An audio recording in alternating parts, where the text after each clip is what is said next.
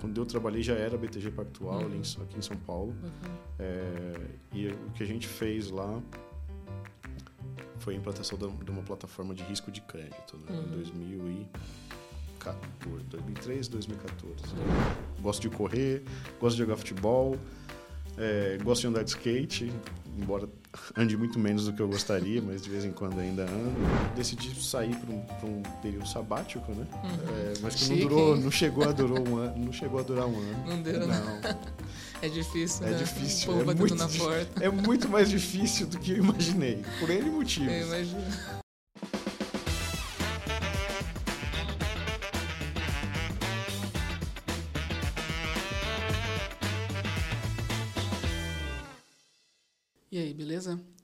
Frois, eu sou co-host aqui do Black Voices, junto com a Andressa Tavares. Hoje ela não pôde estar presente por uma questão de saúde.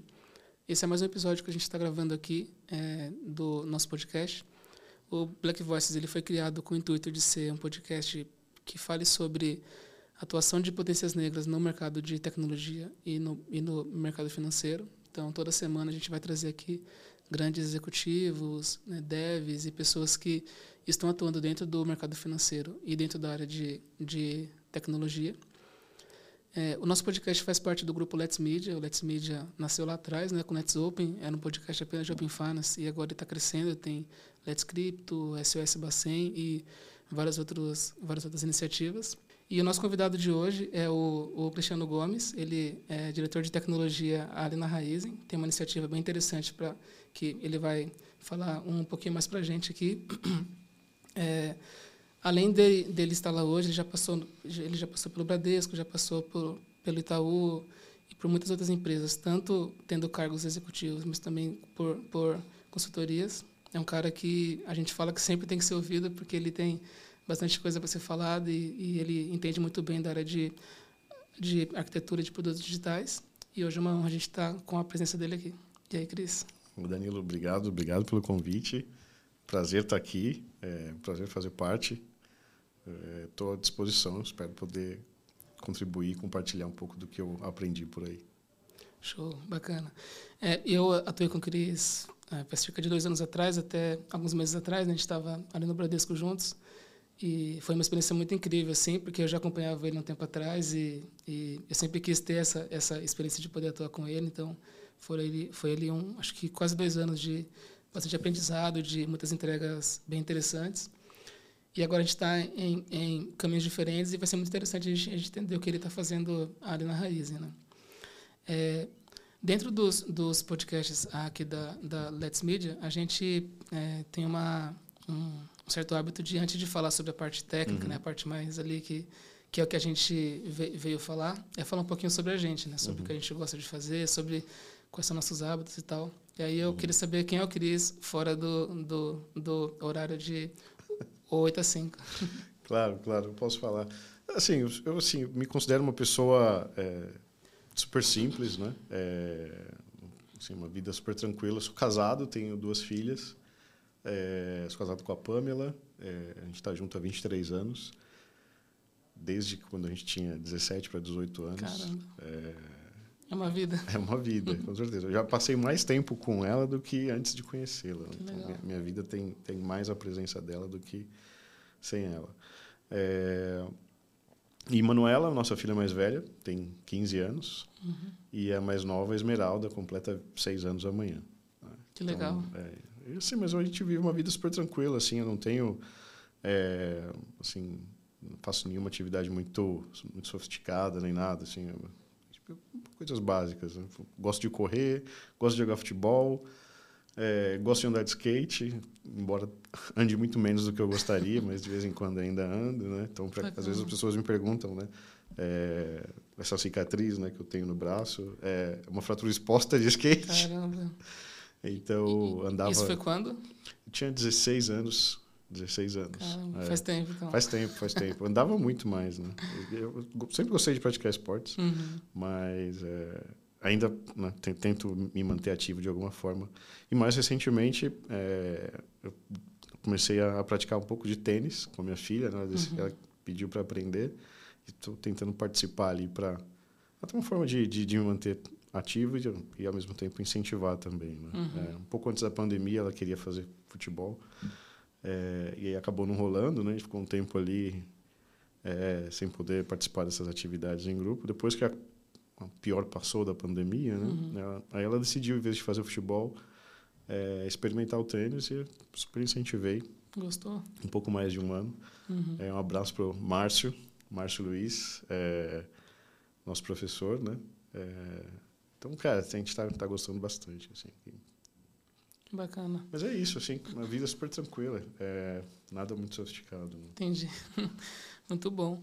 É, eu, eu queria saber de você, é, a, a, agora que você está ali na Raiz, né, é uma experiência uhum. talvez é, um, um, pouco diferente, porque é, pela, pela sua carreira você uhum. já acabou passando por algumas outras empresas com, com vários, vários, vários papéis diferentes, né? Uhum, então, uhum. Você, ali no ali no Brasil estava como so, superintendente, e em outras casas estava com uma experiência diferente. Uhum. Queria saber como tem sido a experiência de ser agora um de, de, de diretor de, uhum. de tecnologia em, em, uma empresa tão grande, né? É, boa, boa pergunta. É, acho que fazendo uma, uma avaliação é, de como é agora, eu, eu sinto que chegar nessa posição foi, na verdade, uma construção. Talvez é, não planejada, eu não, não planejei, falar, poxa, agora, lá em 2023 eu quero me tornar um CTO, uhum. mas foi muito intencional, né, todo o percurso. Então, comecei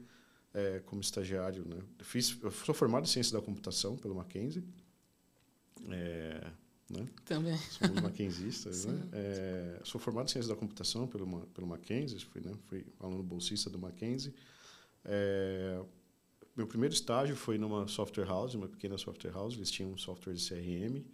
Depois fui para uma fábrica de software, a Tech, é uhum. a fábrica de software que era responsável pelo sistema de controle de tráfego aéreo do Brasil. Tinha alguns projetos para o governo e para o serviço militar, uhum. é, Exército, Marinha Aeronáutica. É, o sistema de bilhete único de São Paulo né, foi, hum, foi desenvolvido lá. E era uma casa muito voltada para software, né? Para uhum. técnicas de software, é, com softwares de missão crítica, né? a preocupação com qualidade, com arquitetura, com design, com processos muito muito grande desde então. Né? Então foi uma experiência muito bacana. E aí depois migrei para Accenture, né? que é uma consultoria no time de arquitetura, um time de tecnologia, muito apesar de ser arquitetura, né? E arquitetura é, é, um, é um tema pode ser de certa forma vago, né? era, um era um time de implementação. Né? Uhum. Não, não, não, fazia só o desenho, mas também implementava, né? construía soluções, construía software. E tive a oportunidade de participar desse time. E dentro da Accenture, como uma consultoria, né? É, eu tive a oportunidade de, de, tocar várias indústrias. Né? Então, uhum. comecei num projeto, um grande projeto no Carrefour, é, muito voltado para integração, arquitetura de integração. É, depois do Carrefour, Fleury, Laboratórios Fleury, arquitetura Soul, automação de processos com BPM, uhum. né? a parte web com ASP.NET na época. Depois Congás, também a mesma pegada. Depois da Congás, Banco Itaú. E aí comecei a enveredar para o mercado financeiro, né? uhum. né? Acho que Depois essa, você cai nele, você aqui, fica, né? É, exatamente. é uma área, assim, é, é, que tem muito investimento, né? Tem um poder uhum. de investimento muito grande. É, é uma área de missão crítica na, na nossa, né, na nossa sociedade. É, trata um serviço vital. Uh, e, de alguma forma, eu acabei me enveredando né, para o mercado financeiro. Depois que eu comecei no, um grande projeto no Itaú, foi o primeiro uhum. projeto de tecnologia a juntar Itaú e Unibanco. Né? Eu, uhum. eu, eu, estava no Itaú quando foi anunciada a fusão com o Unibanco que foi algo super foi foi mega assim complexo né? Porque eram muito, eram dois bancos muito grandes muito, já no Brasil muito. Muito muito muito. Era o projeto talvez o mais relevante para a Accenture no Brasil. Uhum. é, no Brasil com certeza talvez na América Latina toda. Uhum. é, muito importante né? E depois Banco do Brasil Sicredi. Banco do Brasil também um grande programa de transformação. Uhum. é, então até um, um tempo atrás eu fui, a, fui até uma agência do Banco do Brasil, abri uma conta corrente do Banco uhum. do Brasil. E a pessoa que me atendeu usou a ferramenta na solução que a gente construiu lá em 2011, 2010. E está lá usando ainda. Está né? funcionando ainda, que prova que né, investir em boa, uma boa arquitetura, uma Vale boa solução vale a pena. Com é um bom certeza. investimento. É, e funciona, continua funcionando muito bem até hoje. Mas sempre né, então, com desenvolvimento de canais, né, web, mobile, a partir de APIs, integração. Nos grandes bancos tem a questão do mainframe ainda, né? Uhum. É, então, de alguma forma, criar né, abstrações que a gente consiga é, não depender tanto né, e não ficar tão preso às, às limitações ali de escala é, e de velocidade né, da construção do mainframe. E diga-se de, existe muita crítica por trás. né? As pessoas tendem a olhar o legado sempre por uma perspectiva negativa, mas é importante ressaltar que é uma plataforma super estável e com uma, uma, um nível de previsibilidade muito, muito grande. Né? Então, a gente tinha, às vezes, os projetos né, é, com problemas de estimativa, às vezes errava, atrasava muito. É muito raro, assim, não me lembro de, a gente ter tido problemas com entregas do time de, de mainframe em, nenhum dessas, em nenhuma dessas instituições. Né? Agora, quando fala de cloud, né? Exato, essa é, é uma outra história. Então, é uma, é uma plataforma e um, um né, uma plataforma de modo geral muito madura, não só a parte tecnológica, mas também a parte de skills, né, de profissionais que trabalham lá nas, nas organizações, né, nas grandes organizações, obviamente são profissionais muito experientes. É, então isso aumenta muito a previsibilidade, né? Talvez não tenha a velocidade e o throughput, né, a vazão que o que o que muitas vezes as organizações gostariam, mas não não não acho que é correto olhar só pelo lado negativo. Sim. É, e essa sua, essa sua experiência ali na, na, na Accenture foi de quanto tempo? Acho que pouco mais de oito anos. Caramba. É, É, bastante tempo. é, Para mim, bastante tempo. não. Foi onde eu passei mais tempo. É a empresa onde eu passei mais tempo até agora. Aham. É, eu acho que é muito tempo porque eu fiquei nela.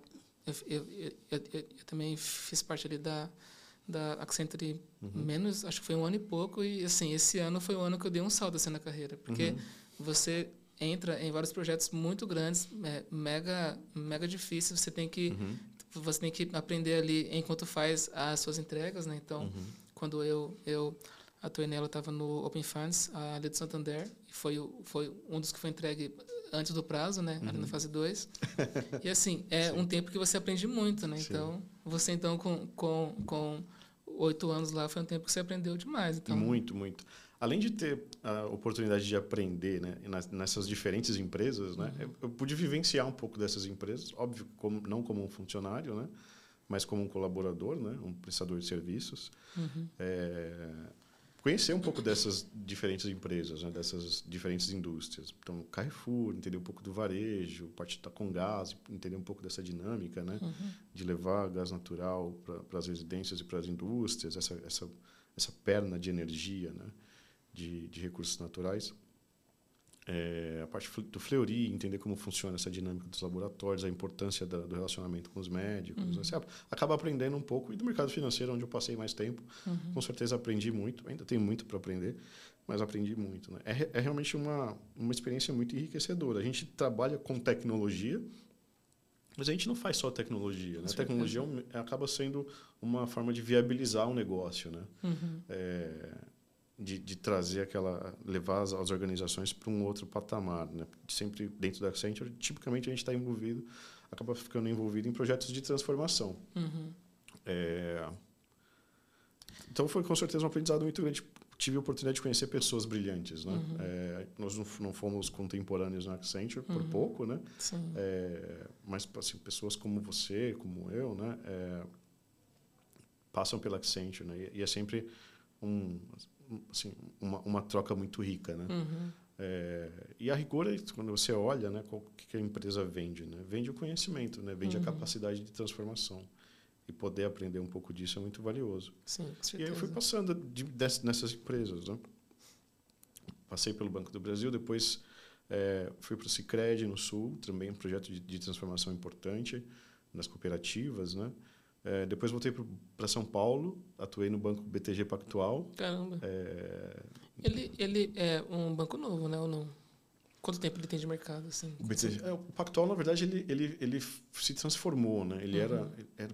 Não conheço bem a história, mas, salvo engano, existia o Banco Pactual, um banco do Rio de Janeiro, É, e aí depois ele Esses houve uma junção uhum. e teve ali uma é, um- algumas transformações né, na organização societária. Ele se Uhum. transformou no banco BTG Pactual. E quando eu trabalhei já era BTG Pactual em Uhum. Aqui em São Paulo. É, e o que a gente fez lá foi a implantação de uma plataforma de risco de crédito né, Uhum. em 2014, 2003, 2014. Legal. É, e aí depois eu saí, né, da Cansou dessa vida de. da Accenture. É, saí, eu, né, é um pouco, é, talvez cansou, não, talvez não seja a palavra, mas é, mas eu me sentia pouco desafiado. É, eu falo porque a É. vida de a vida de com, com a vida de consultor é muito legal porque você aprende Uhum. muito, você vai para esses esses contextos diferentes, mas às vezes Uhum. parece que você parece que falta você ser é, você ser dono de algo, né?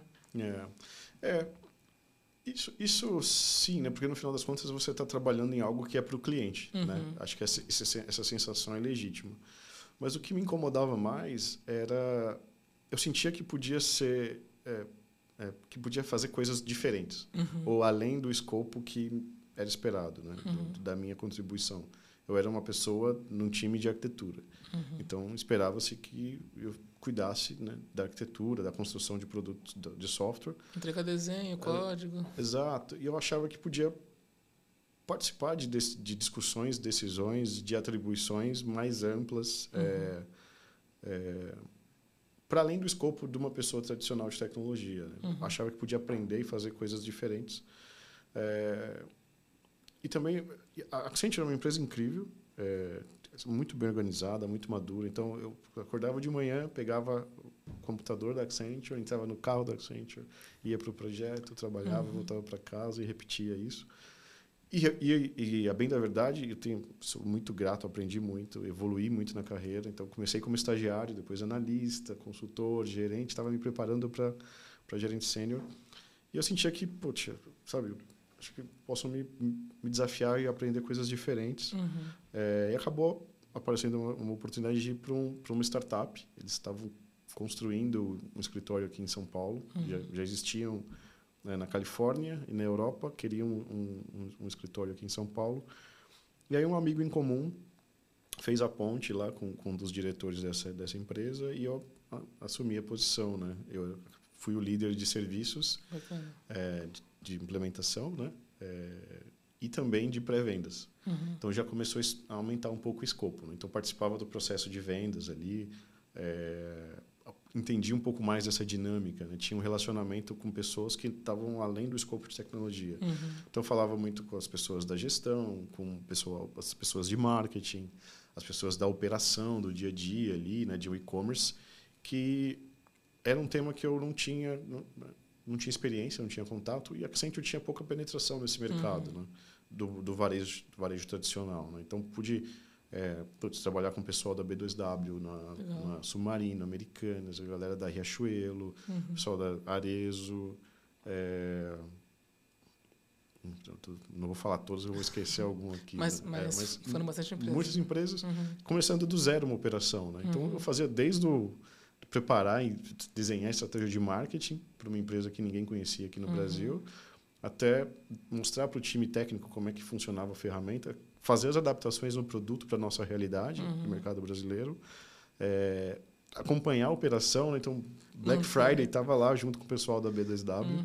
É... Lá no NOC, né, para ver se não vai cair Exato, pra, pra, né, meia-noite, né, ver aquele Uhum. o boom lá de acessos. É, e, e, e, de novo, né, foi uma, uma experiência muito enriquecedora do, Uhum. do ponto de vista de experiência, de conhecimento, né. É, e aí fiquei lá três anos.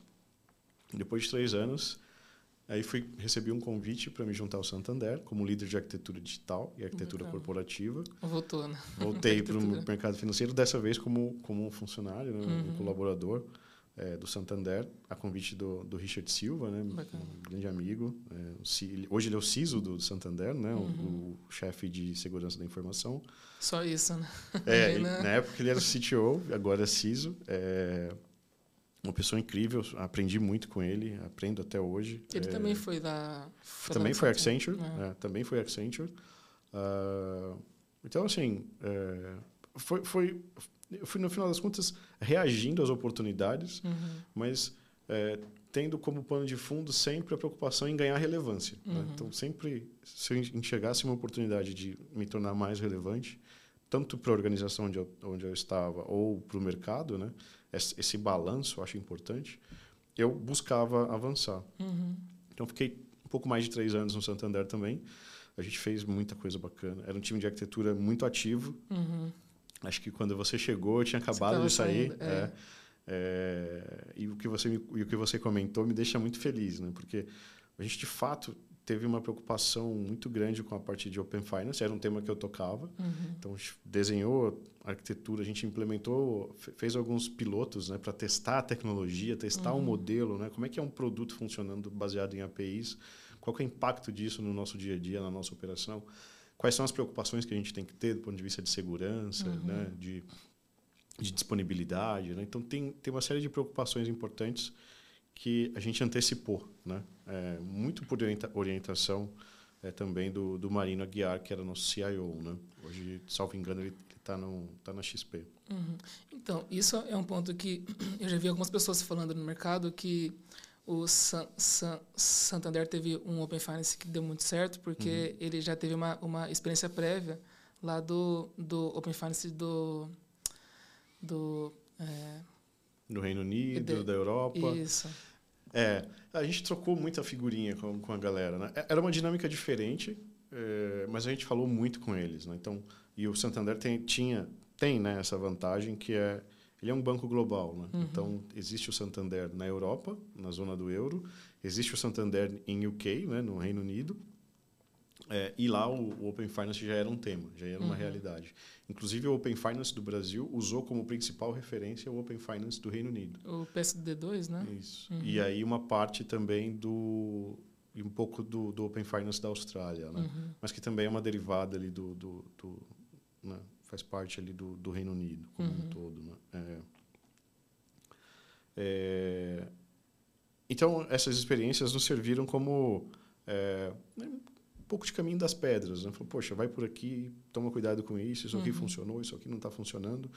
Então a gente tentou incorporar e antecipar essas preocupações no nosso, na nossa operação, na nossa arquitetura. Uhum. É, então, na primeira fase, a gente entrou com o escopo completo. E na segunda fase, eu já, eu já tinha saído, mas a fundação que a gente construiu era, era, tão saudável e tão bem organizada que eu tinha certeza que, a gente ia fazer um bom, uhum. um, bom trabalho também. É, equilibrando né? velocidade, custo, disponibilidade, um trabalho de arquitetura. Né? Uhum. É, então você vê que a, o time de arquitetura não é o que tipicamente acontece, mas ele pode sim cuidar de grandes implementações e pode dar muito certo. Né? Uhum. Então, o Open Finance é um exemplo a reconstrução do Santander Esfera, né, que é a plataforma de, de fidelidade, uhum. foi o time de arquitetura que tocou também. É, então, tem muita gente que fala que a arquitetura é só PowerPoint, né? A gente tá, tava lá para mostrar que não é bem assim. Sim. Então, e, dá para fazer muita coisa. Né? Sim. Esse dia eu estava no evento, acho que foi no APIX, e aí eu escutei uma frase do Marcelo Clara que eu achei bem interessante, uhum. falando que hoje o, é, o o mercado, muito por, por, essa parte de risco, né, de o crédito estar tá um pouco mais caro, ele está indo por um caminho de, é, de que quando, quando alguma demanda sai de uma, área, de uma área de business, antigamente a gente tinha um time de implementação que ficava fazendo ali teste, né, é, faz ali hipótese uhum. e, e use cases para ver se, se aquela hipótese ela é, é ou não válida. Uhum. Só que como, como o crédito está caro, você não pode fazer tantas POCs assim. Então, o uhum. time de, de de a, a arquitetura acaba, a, a, acaba ganhando uma força muito maior, porque uhum.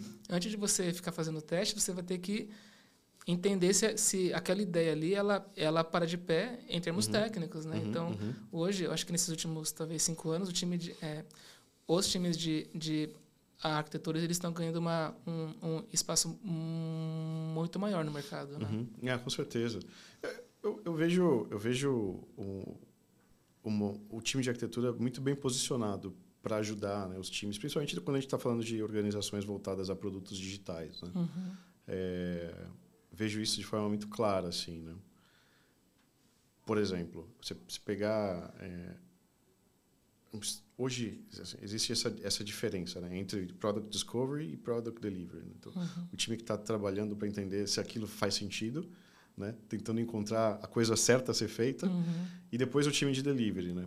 O time que vai construir aquilo da, da maneira adequada, né? da forma certa. Primeiro, Uhum. entender o que é certo a ser feito, depois fazer da forma certa. Uhum. É, e eu, eu acho que esse, o time de arquitetura é um time que tipicamente estuda muito, que está conectado com o que há de novidades, né? Então é um time muito bem posicionado para fazer essas provocações para o negócio, para trazer Uhum. essas novidades, né? Para de repente trazer ali uma provocação tipo, olha, isso não era possível, mas com essa tecnologia isso passa a ser possível. Trazer as referências, né? É, então usar o poder de comunidade. Então, com certeza, eu, eu acho que tem as organizações que conseguem ter um time de arquitetura né, bem, bem organizado, times com pessoas que são hands-on, né, com uma mão na massa, Uhum.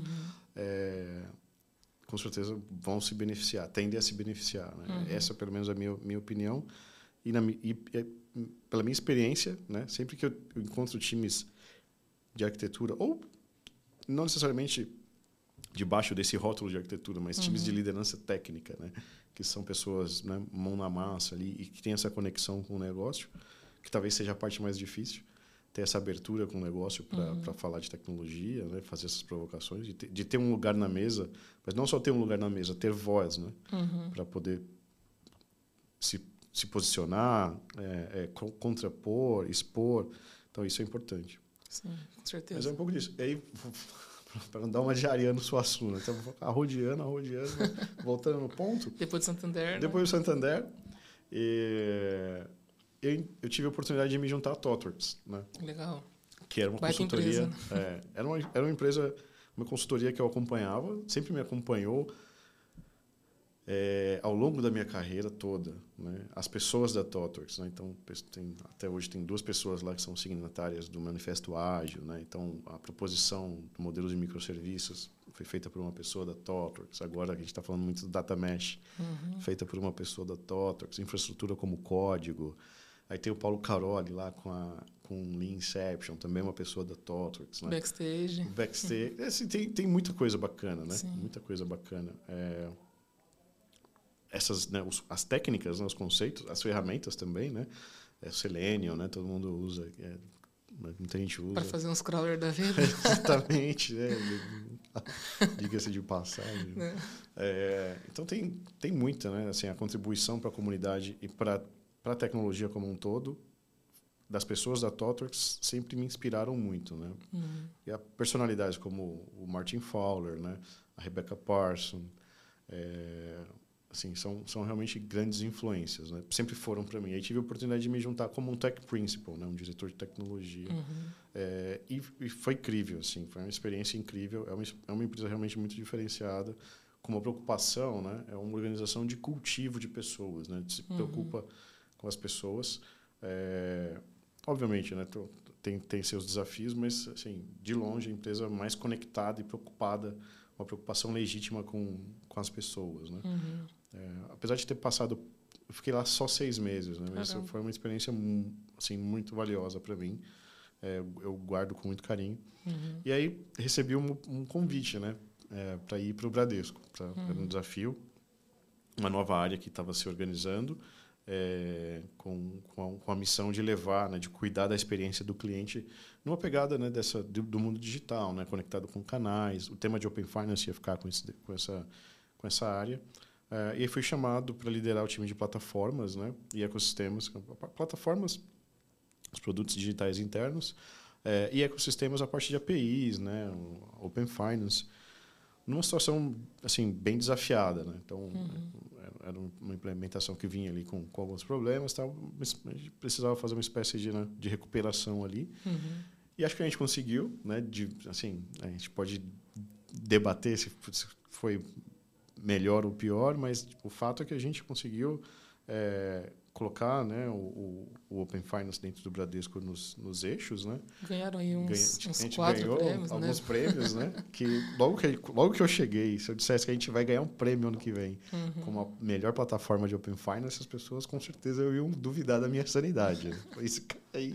É difícil fazer isso, né? Muda tudo, né? É, Quase. É, e, e, e, no Bradesco, a gente, assim, tudo é muito grande, né? Uhum. A organização é muito grande, é uma organização é, muito madura, né? Então, é, times de crédito gigantes, times de CRM gigantes, times de canais gigantes, né?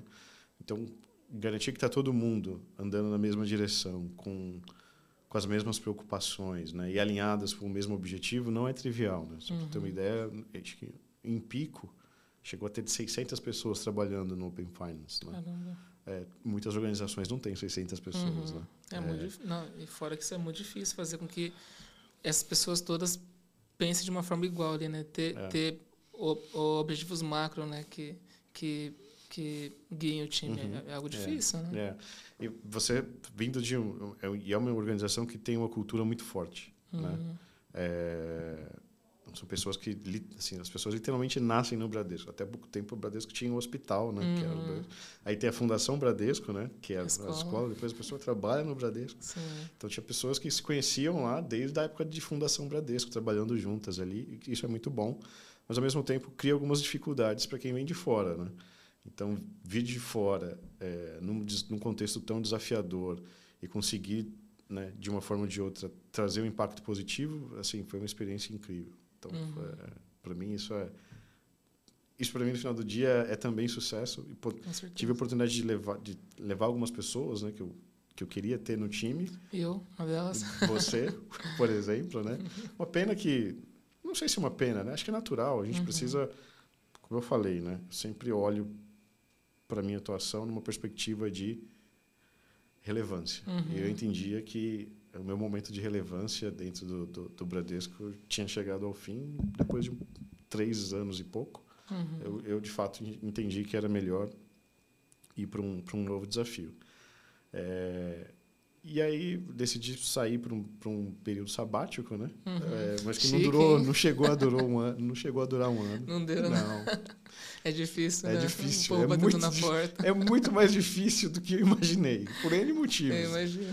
É...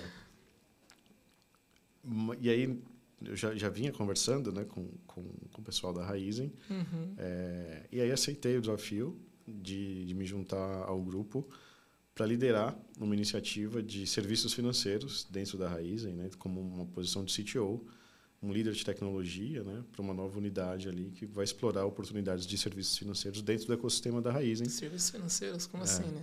Acho Exato. É, é, um ponto por, agora por quê, né? Por que será? Né? Então, e aí acho que toda essa bagagem do mercado financeiro que eu que eu adquiri é, e essa na conexão com a tecnologia, né, com, com com desenvolvimento. É, eu acho que de uma forma ou de outra eu, eu construí a imagem de, de, de, ser uma pessoa conectada com novos temas, né, com uhum. novas tecnologias. Acho que isso advogou a meu favor também. É, e não só a novidade pela novidade, mas a novidade né, bem aplicada e de com forma certeza. efetiva com resultado. Essa proximidade né, com, com o negócio, né, conseguir levar né, tantas pessoas para um mesmo caminho, uhum. é, trazer esse alinhamento, com certeza é um diferencial. E acho que é, é, um pouco dessa construção que me levou até a raiz. Né? É, uhum. então, é, com certeza não foi planejado, mas eu sempre fui muito intencional nessa direção. Uhum. Era, era, algo que eu, era, eu sempre quis. Tá sempre indo ali para frente, né? Como você diz, é, né? Para frente. Exato, para frente. Uhum. Eu, eu sempre eu sempre quis, né? A, a, a atuar nessa posição de liderança de tecnologia. Uhum. É, então, obviamente, né, me, me preparei para isso, para isso, né? Mas dizer que ah, eu, putz, eu quero como é objetivo, blá, blá, blá, uhum. nunca coloquei isso como uma, sabe? Eu, eu entendia que, era, que seria natural. Em algum uhum. momento eu teria, é, se eu se eu me mantivesse relevante por uhum. tempo suficiente, a porta ia, ia, ia, se abrir em algum momento e eu ia poder uhum. decidir se era o momento ou não. É, e acho que as coisas casaram muito bem. E é um momento muito, muito bacana, né? Uhum. Eu vejo o, o CTO como uma responsabilidade importante de conectar, né? A estratégia, a autogestão com a execução de tecnologia. Uhum. E não é trivial. Eu acho que a, experiência que eu consegui adquirir nos últimos anos me prepararam melhor para isso. Né? Obviamente que com certeza eu tenho muito a aprender, mas me sinto muito preparado para os desafios que eu tenho. Uhum. É, e vejo isso, apesar de estar um pouco mais de dois meses, dois meses uhum. agora, é, já consigo né, vê os impactos né, Uhum. dessa, dessa atuação na forma de trabalhar, na forma de organizar os times, na forma de conectar a tecnologia com, com o negócio. É, não é trivial. Né? Parece Uhum. simples, né? todo mundo fala ah, tem que alinhar a tecnologia com o negócio, mas na prática fazer isso é mais difícil do que parece. Né? Sim. É, Fora que para achar, é, achar pessoas dentro do, do mercado que façam isso é super difícil. Você acha sempre alguém que é muito técnico, que sabe fazer um código excelente, que entrega rápido, ou um cara que tem aquela visão ali de Uhum. como o, o, o produto tem que ser feito, de como a experiência dele ela tem que ser. E achar um cara que faz, que faz ambas coisas, mesmo para um time que vai ficar abaixo de você, é algo super difícil. né? Exato, não é trivial. E aí você fazer essa interpretação, né? Ah, tudo bem. E muitas vezes é um exercício de mão dupla, né? Muitas vezes também o, o time de negócio não tem isso muito claro, né? Uhum. É, então, fazer esse exercício de deixar isso explícito, né? Então, qual- é o nosso objetivo de negócio? O que que a gente quer resolver aqui no final do dia? É, e aí você começa a fazer um desdobramento para a organização, né? Fala, poxa, mas o que eu estou fazendo está conectado com isso aqui? É, e ter também coragem, né? Para dizer, olha, o que a gente está fazendo aqui realmente não está contribuindo para os nossos objetivos. Vamos parar de fazer? Uhum. vamos repactuar isso aqui e dizer que hoje não faz mais sentido para a gente fazer isso e vamos colocar esse, esse, essa energia né, para outra direção, Uhum. conectada com o que a gente quer fazer. E a gente faz e- e, é um pouco da, do papel da liderança, dar essa clareza e, e levar energia para os times para executar, né, de forma Certeza. de forma clara os objetivos. E eu, eu falo isso com, com os meus, eu chamo são os meus pares, né? Uhum. Os CEOs, o COO, a CPO, a líder de produtos, né? Uhum. É, que é a gente precisa ter foco e foco não é dizer não para as coisas ruins, né? Para as Uhum. ideias ruins. Foco é dizer não para as boas ideias, Sim. mas que não vão contribuir para o que a gente quer fazer naquele momento, né? Uhum. E exige disciplina, não é trivial. Né? É, Não é trivial. Boa frase essa. Então você precisa ter isso, né? Se- Senão você não consegue operar de forma fluida. Uhum. A, a cada ideia que, que se apresenta, se você torna aquilo uma distração, com certeza os seus principais objetivos vão sofrer, né? ou vão, vão ser alcançados no horizonte mais longo do que poderiam, né? Então, é, e aí um pouco disso, né? E aí o papel da líder, eu me vejo nessa responsabilidade, né? De interpretar os objetivos estratégicos e aí olhar para a nossa organização e entender, olha, a nossa topologia está desenhada de uma forma que vai favorecer o que vai dificultar alcançar os objetivos. E se a gente entende que não é, que não está no modelo ideal, promover as mudanças, né? Eu conversei durante meu período sabático, né, de só três meses. Mas foi. É, mas foi. o, com, com uma grande referência para mim, que, era, que, é- que é o Giancarlo Bonancé, um executivo da Accenture. Uhum. E aí, numa, assim, ele, foi ele que me contratou na Accenture. É, foi meu líder na Accenture durante, durante um bom tempo. É, e ele... Nessa, é, é incrível, né? Algumas pessoas realmente conseguem Marcar, gente. marcar e, e- e, é, comunicar de forma muito explícita alguns conceitos que são sofisticados, né? que a gente Uhum. talvez tenha dificuldade de materializar em palavras. Ele falou, Ô, Cris, você é um cara que tem muita coragem intelectual. Caramba. Eu- Porque não é só ter o conhecimento, né? Uhum. Tem que ter a coragem também de aplicar. E muitas vezes é um exercício de, de fé mesmo, né? Sim. Porque você precisa crer para ver acontecer, Uhum. né? E a, e a maioria das pessoas é o contrário. É ver para crer, né? Só que E Isso é algo até meio assim, meio. A gente vê isso até em, em uma instância um pouco mais básica, né? Quando a gente, a gente faz o meu código, a gente faz ele aqui na máquina e, e a gente vê que ele deu certo. Só que quando, quando a, gente, a gente empurra isso para um, um, um ambiente ali de produção que tem gente usando mesmo de verdade, você tem riscos ali, né? Só que para que as, as estratégias deem certo, você tem que estar aberto a riscos, né? Você tem que ter fé que vai dar certo. Né? Com certeza. E, e, e- eu acho que a gente, as organizações de modo geral, foram se organizando para previsibilidade. Uhum. E é exatamente o que a gente não tem hoje, né? Eu vejo muitos times perdendo muito tempo tentando criar uma estimativa. E, muitas vezes perde mais tempo no planejamento tentando acertar ali, cravar uma data, uma semana de Uhum. entrega, do que de fato entendendo o problema, se aprofundando no problema, entendendo se aquele é o problema certo a ser resolvido. Sim. A gente vê isso o tempo, eu vejo isso o tempo todo. Às vezes os times estão resolvendo o problema que nem deveria ser resolvido. Não é esse o problema que a gente deveria resolver. É, e a gente precisa ter coragem para repactuar isso, né? Sim, com certeza. Por exemplo, se chegar num time e falar, um time de produto, você fala, olha, é, como é que você mede o sucesso? Como é que você sabe que o produto está funcionando do jeito que deveria? Se o time tem dificuldade de, de responder isso, essa é a coisa mais importante que deveria. Uhum. Muitas vezes a sensação que dá é que o time está fazendo aquilo porque alguém disse que tem que fazer. E não, e não houve um, né, um, um embate intelectual uhum. no sentido de entender, olha, tá, mas a gente vai resolver isso, mas qual o propósito? Por que, que a gente quer resolver isso? E como é que eu Refletir sei que eu resolvi aqui. esse problema? Uhum. Né? Mais do que... E aí, isso é um, é um ponto... Eu bati muito nessa tecla no, no, no Bradesco e foi fundamental, e, e tenho batido muito nessa tecla hoje na Raizen, uhum. porque a gente precisa tirar as percepções da mesa. Né?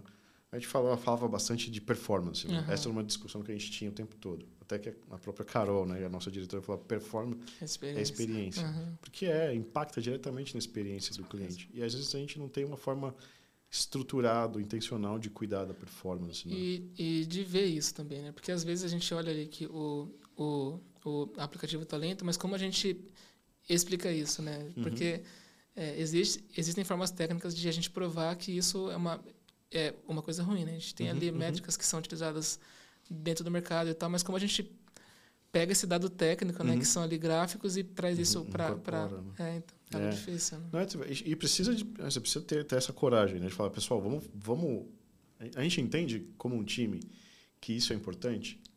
É, a gente entende. Faz sentido a gente fazer isso? Faz sentido.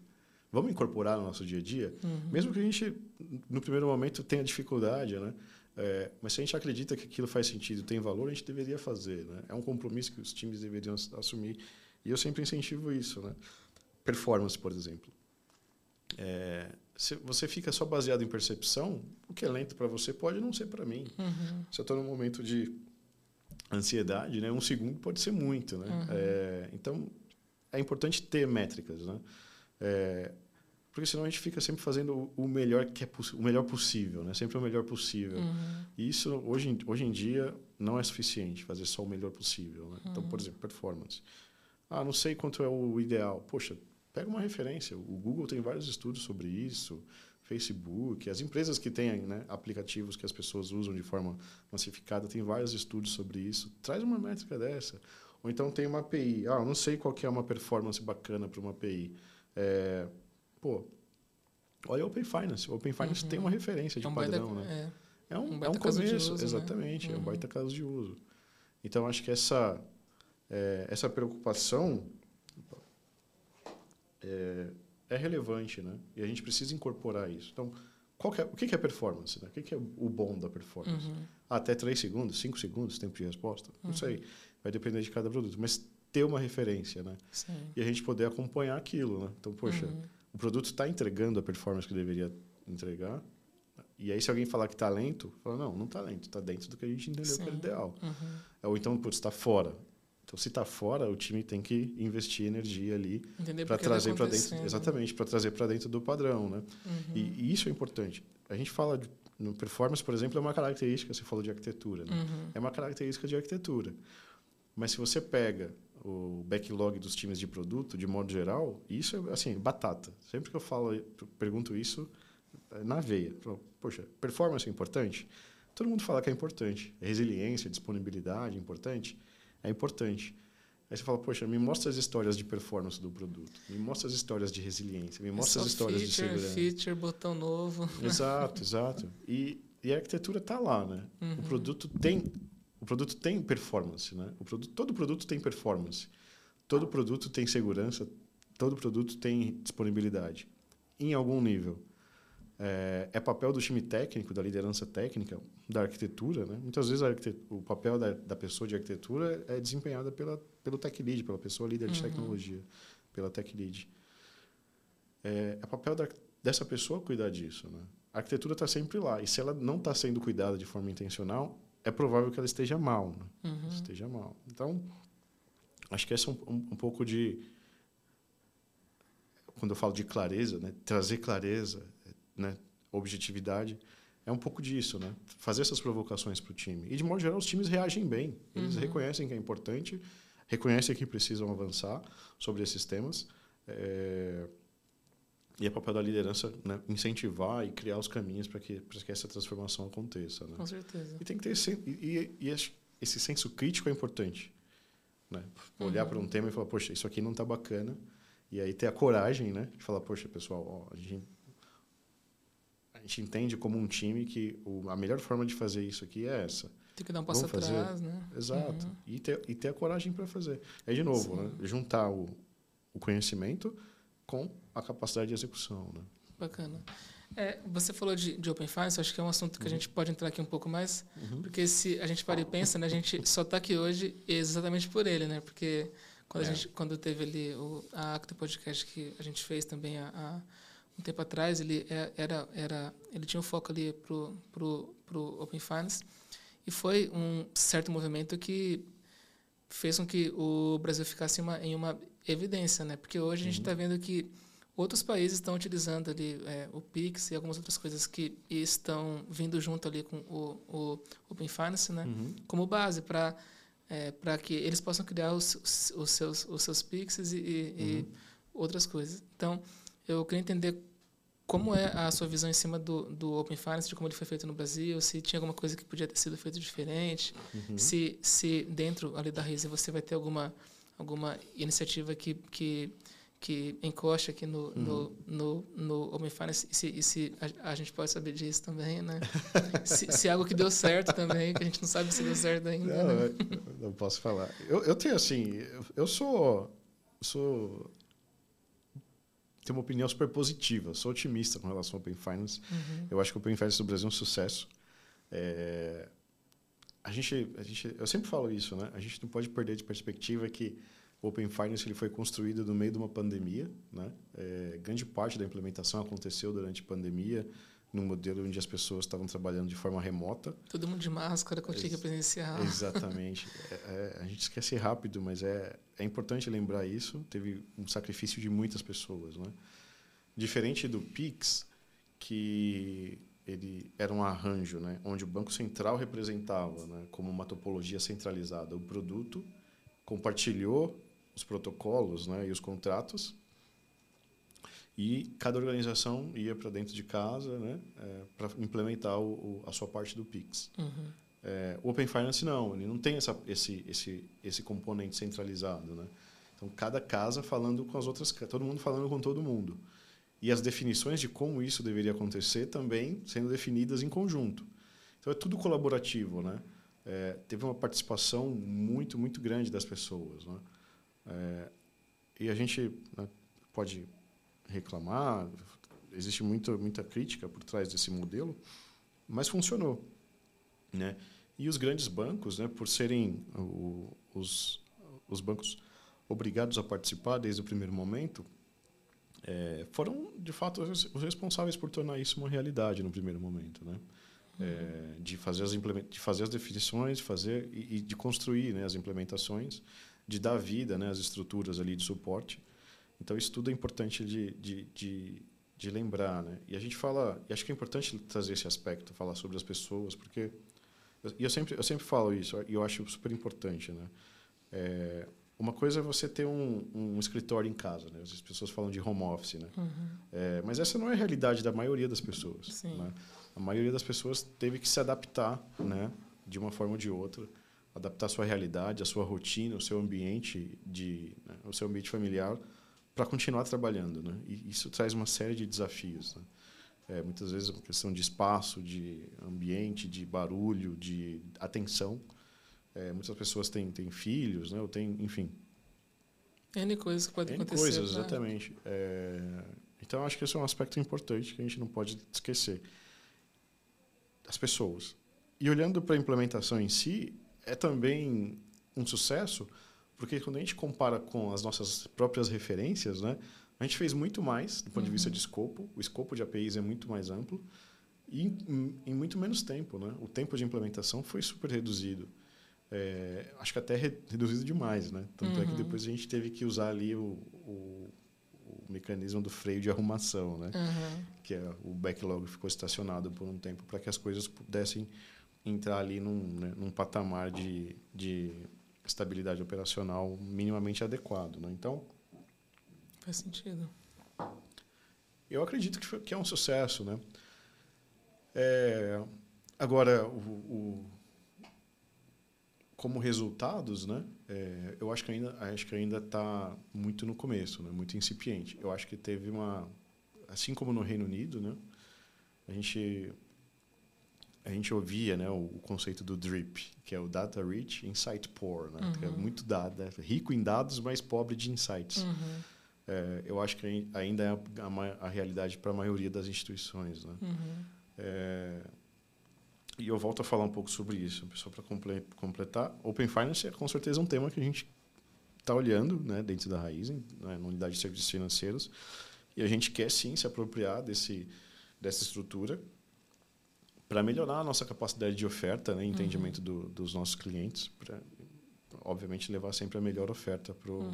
os nossos parceiros e nossos clientes. Né? E a gente vê o Open Finance como é, um, um componente fundamental nessa na construção dessa proposição de valor. Então, a gente vai, vai, vai de, de uma forma ou de outra ter, ter envolvimento com Open Finance, com certeza. Uhum.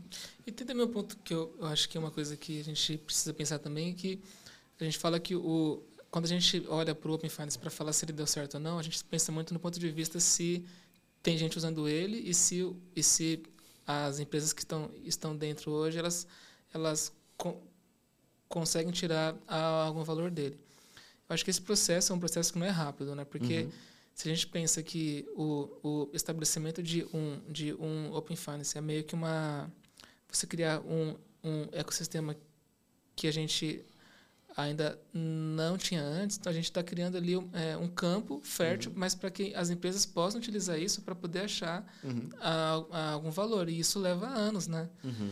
Eu já tenho visto alguns casos de uso de alguns bancos que eles mostram o uhum. saldo que a gente tem em, em, alguma conta diferente sem que a gente peça isso. Uhum. Então isso já já ajuda. Mas assim, é, eu, esse ano eu já vi alguns casos de uso bem assim, legais. Né? Eu vi que uhum. o, o, banco BV ele fez um, ele fez de uma forma que você faz uma vez que você dá o, o consentimento dentro de uma jor, uhum. jornada uhum. de crédito, ele já aumenta o, aquele limite que, que você pode ter de crédito e tal.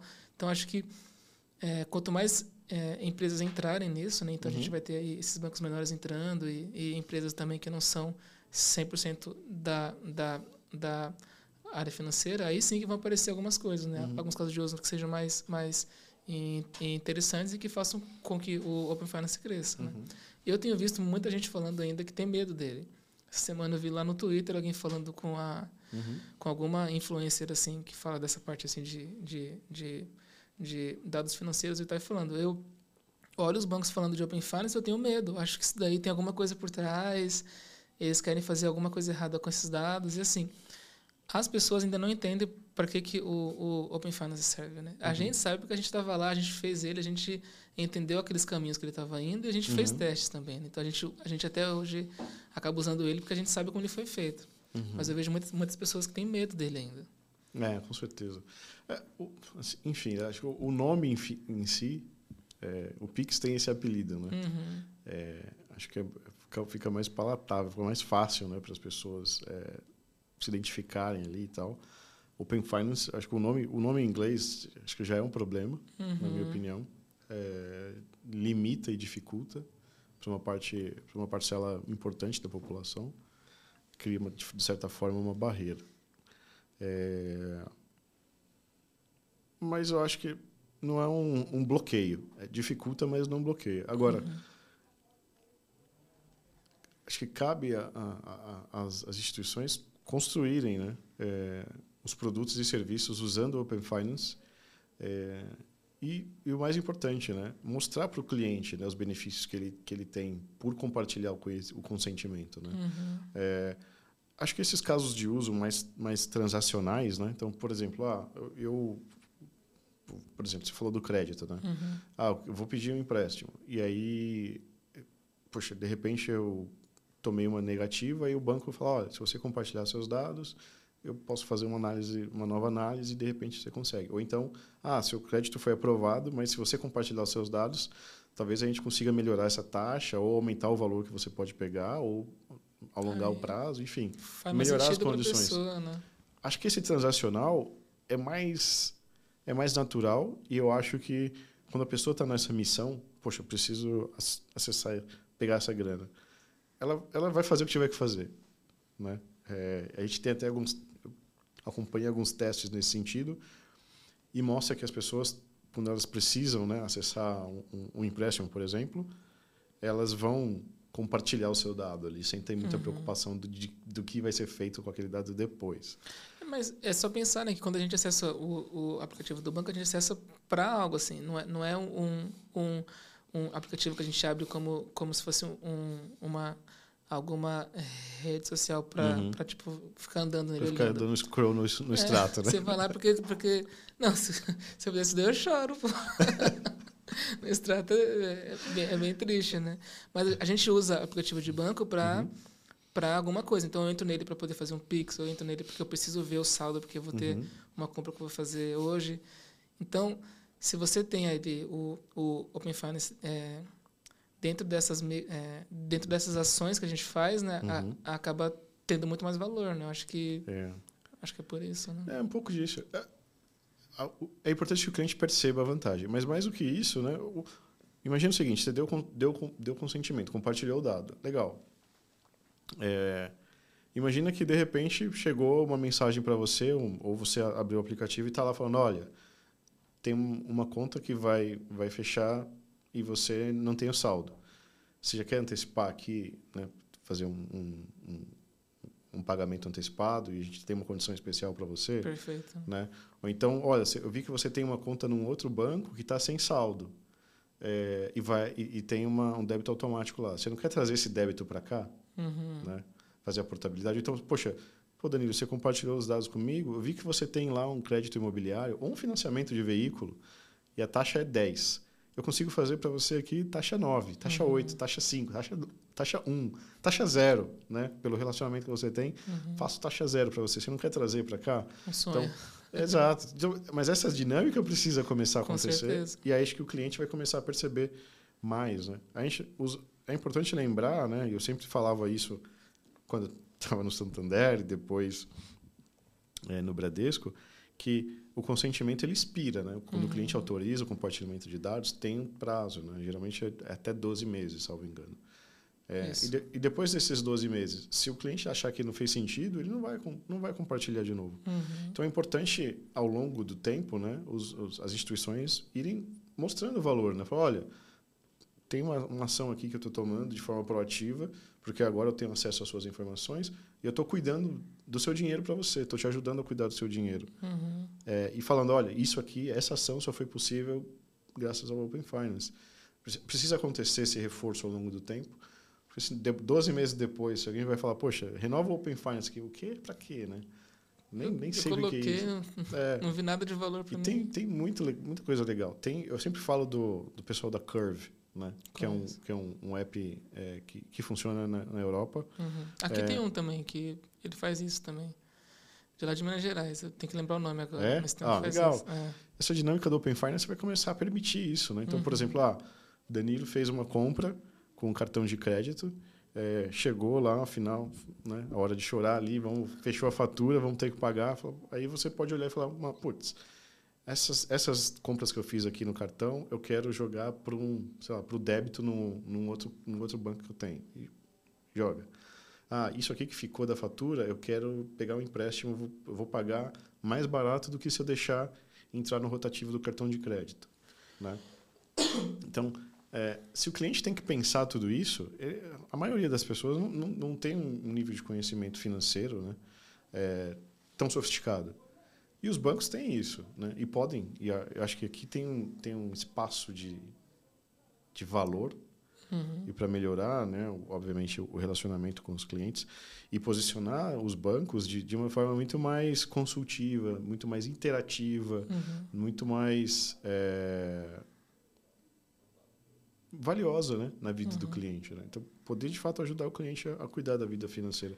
Na primeira conversa que eu tive com o Gabriel sobre eu falei um pouco sobre isso, né? Que é, poxa, eu, eu gostaria que em última instância, né, no, no limite ali, ó, cuida da minha vida financeira, banco. Uhum. Eu vou trabalhar, tal, é, minha renda é essa, eu tenho esses investimentos aqui, ou eu quero ter um investimento assim, me ajuda, né? Quer, como é que eu faço esse dinheiro trabalhar a meu favor? E, uhum. por exemplo, vim alguns alguns insights, né? Falar, ó, poxa, é, tem, tem esse, esse mundo do open data, né, para além do open finance, é tão rico, uhum. né? De repente Tem você fala, poxa, dado, né? fala, pô, Danilo, você, você compra isso aqui todo mês, cara. Você está gastando tanto. Se você mudar o lugar onde você compra, você vai economizar X. Uhum. Tipo, o dado está lá, já existe isso uhum. em algum lugar, só, só que não está conectado. Inteligência. É. Né? Porque isso, se a gente para, se a gente para e pensa, né, as as as big techs, elas já meio que fazem isso, né? Quando a gente está tá usando ali um, um, um, Instagram da vida, eu estou numa fase que eu estou comprando coisas que eu nem estava assim, eu eu estava afim delas, mas não assim, mas não com plano para que eu uhum. fosse a, a, adquirir aquilo, mas ele coloca para mim uma, duas, uhum. três, cinco vezes, fala, cara, eu quero isso daqui. Você vai lá e compra e assim, uhum. é uma compra que ela acaba sendo útil, mas assim, uhum. ela foi, ela, a gente acaba sendo levado uhum. Pelas grandes empresas, né? Então, é. o banco ele tem esse dado também, só que uhum. ele tem ele tem esse dado mais, mais por uma por uma per, per, perspectiva um pouco diferente, né? Uhum. É. Tem, tem, tem muita, muita oportunidade nesse sentido, muita oportunidade. Pra, dá para melhorar muito a vida dos clientes, é, mas tem um pouco da realidade fria, né? Que é isso tudo que a gente falou aqui envolve desenvolvimento de produtos digitais, uhum. que em última instância é o desenvolvimento de software. Uhum. E eu acho que não só o Brasil, né? o, o mundo inteiro, como uma indústria, a, a média ainda é muito ruim. Uhum. Né? Sim, ainda é muito caro desenvolver software, ainda é pouco previsível o resultado. É, Manter também é super difícil. Manter é difícil e, e fazer tudo isso conectado de forma, né, de forma estreita como estratégia de negócio uhum. é mais uhum. difícil ainda. Então, isso então esse essa fluidez, né, de ter uma ideia e transformar aquilo num produto que funciona. E para as grandes organizações o desafio é dobrado, né? Porque é uhum. é ter uma ideia, transformar aquilo numa coisa que funciona e, ao mesmo tempo, manter todo o resto funcionando. Né? Uhum. Um legado de 80 anos, né? produtos e serviços que estão ali que precisam permanecer funcionando é, e, ao mesmo tempo, incorporar essas novidades de forma rápida não é trivial. É, quando a gente fala de inovação, tem, tem aqueles, aqueles três aqueles três a, a gás, né? Que um você faz coisas diferentes, mas uhum. mas você você investe dinheiro nisso, mas mas não muito, porque você sabe que ali vai ter alto risco. Uhum. Tem o H2 que você investe um pouco uhum. menos, mas para coisas novas que já, que já estão sendo usadas por outras instituições grandes. Uhum. E, e, o H1, se não me engano, ou o, o 3, é aquele que você deixa.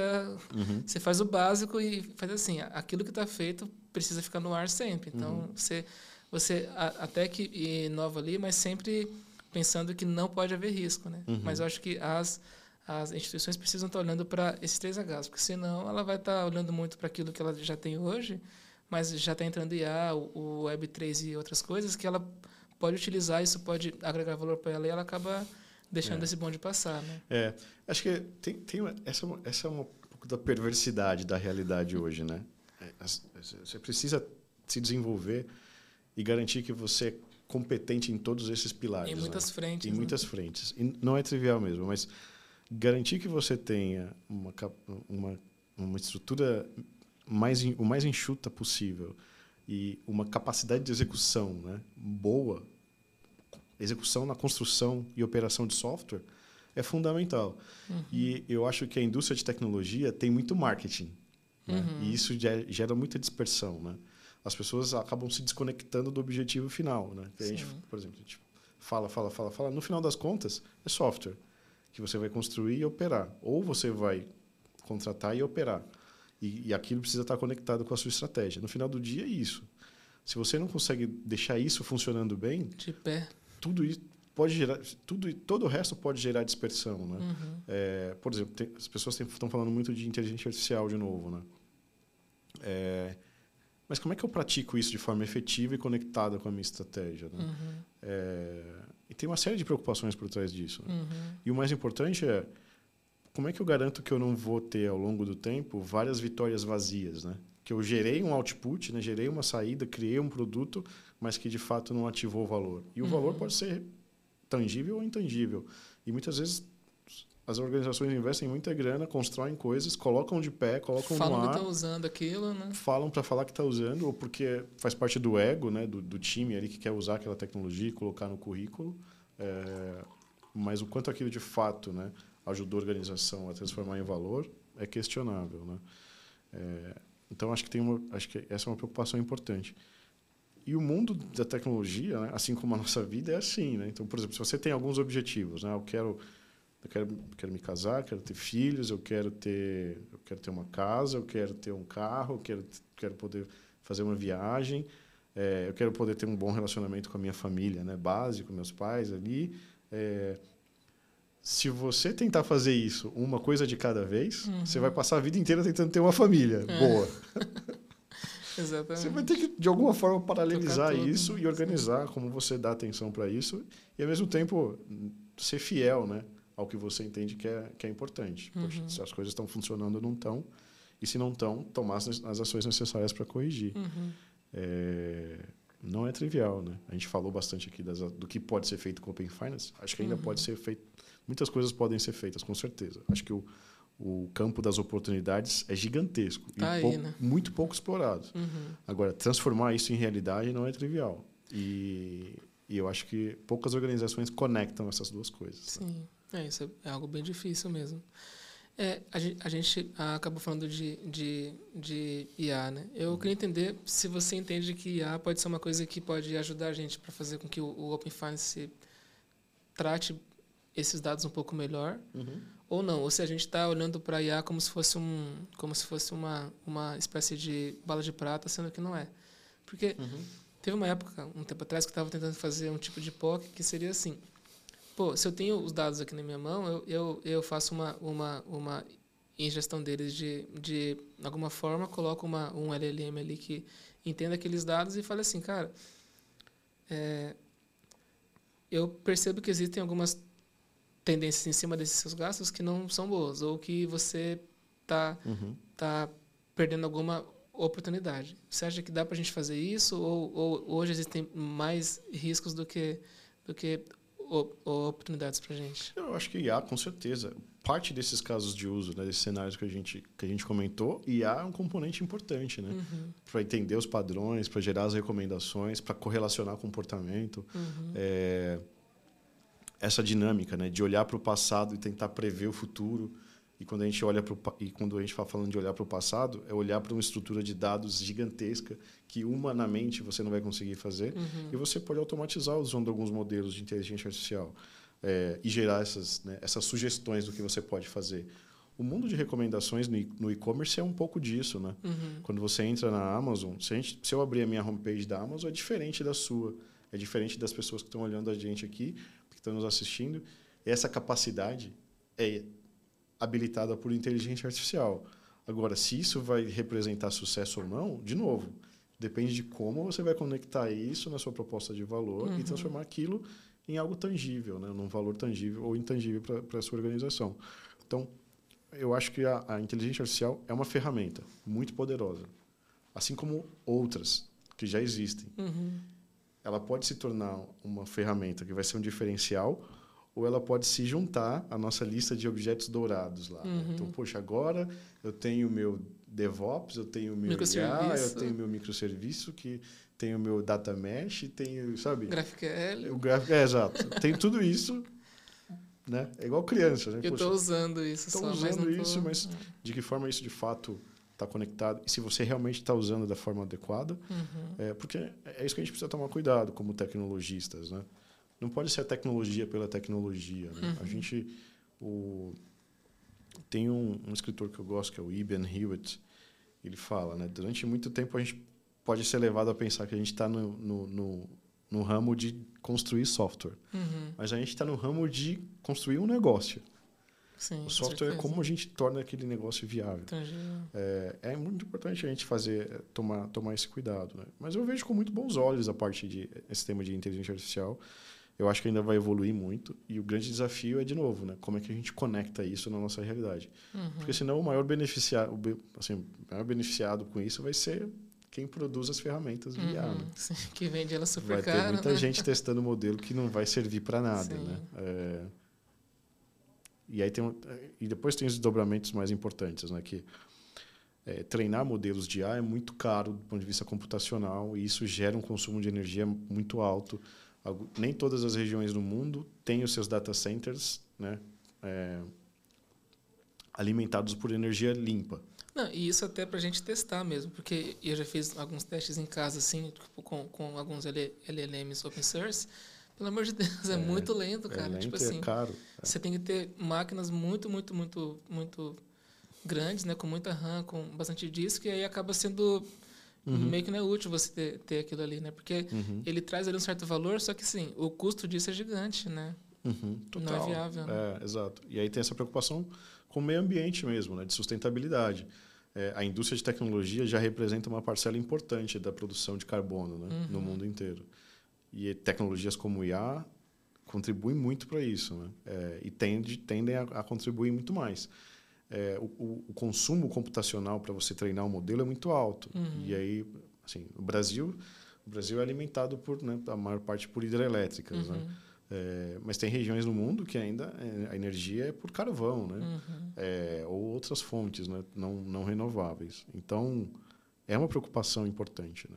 Fora, é ter fora... essa responsabilidade Fora a parte também, a parte também de ética, né? Que você fala de dados, né? Tem muita Isso. parte de ética envolvida. Né? Com certeza. É, toda essa responsabilidade com o uso da tecnologia, é, de novo, né? É igual, são várias pistas de, de preocupação. Percebe que se tornar uma liderança né, de tecnologia. É olhar para isso. Você né? precisa olhar para isso tudo. Não é trivial. Uhum. Né? E fazer tudo isso bem é mais difícil ainda. é puxado, é, puxado, Cris. É, é. É, e aí, falando também sobre, sobre essas tecnologias mais novas, é, eu tenho tido um certo interesse em, em Web3, porque a gente está vendo que está vindo com muita força. Uhum. Eu achei que não ia, eu achei que não ia virar assim, porque acho que no ano passado eu percebi que estava tendo muita crítica sobre, até mesmo sobre, sobre essa essa questão de so, so, sustentabilidade em cima uhum. delas, né? Só que como é, uhum. como o, o Web3 tem um grande leque ali de, de, de tecnologias, algumas uhum. delas estão sendo estão sendo bastante usadas. A gente está vendo alguns casos aqui no aqui no nosso uhum. aqui no Banco Central e eu vi essa semana que o novo o novo RG ele vai ser feito em cima de em cima de, de blockchain também. Acho que eu vi hoje. Uhum. Então a gente está vendo que essa, essas tecnologias elas estão vindo, estão criando um, um novo paradigma para a gente, né? Que que é técnico, uhum. porque a gente a gente cresceu pensando em uma em uma em uma web 2.0 com, com as empresas ali que são donas dos, dos uhum. servers e tal. E a gente, e a gente está indo, tá indo num caminho muito, muito diferente. Assim, tem algumas coisas que acabam sendo iguais, porque eu, eu já vi que tem bastante API para a gente poder chegar ali na, na, na Web3, mas uhum. é um, uhum. um, contexto muito novo. Uhum. Você acha que isso é uma coisa que está vindo para é, ficar? Você acha que a gente já tem que estar tá lendo sobre isso, estudando? Precisa dar um, um pouco mais de tempo, talvez? É. Eu acho que eu vou te desapontar nessa, Danilo. eu, eu não sou entusiasta. Uhum. É, eu. Como eu falei, né? A tecnologia é, ela se tornou um negócio muito rentável. Uhum. E ter uma pauta grande dentro do mercado, do mundo de tecnologia, é muito rentável. Uhum. É... A minha sensação é se o Web3 fosse algo relevante, já teria mostrado o valor uhum. até esse momento. Porque já tem faz há, há, há, alguns anos já. É, a sensação que eu tenho, assim como o blockchain, uhum. eu via a IBM, por exemplo, investindo, falando muito de blockchain.